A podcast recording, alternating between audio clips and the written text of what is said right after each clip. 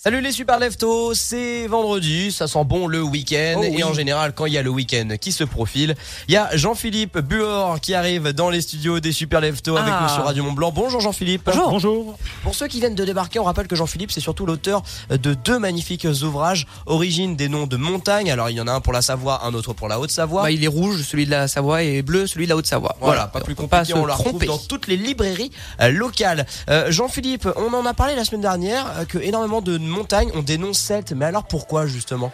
Pourquoi? Parce que les. Alors, il faut savoir que les anciens et même les très très très anciens ne donnaient des noms qu'aux montagnes qui leur servaient à quelque chose, une montagne utile. Donc, euh, une montagne qui proposait soit du gibier, soit de l'alpage. S'il n'y avait pas ces deux, l'une de ces deux conditions, comment on appelait les montagnes? Ben, On les appelait pas. Parce qu'il n'y a aucun, aucune raison de donner un nom à un tas de cailloux. Donc, les, les premiers qui ont donné les noms, bien, c'est ceux qui étaient les premiers dans la région. Et ceux qui étaient les premiers ici, bien sûr, c'était les allobroges.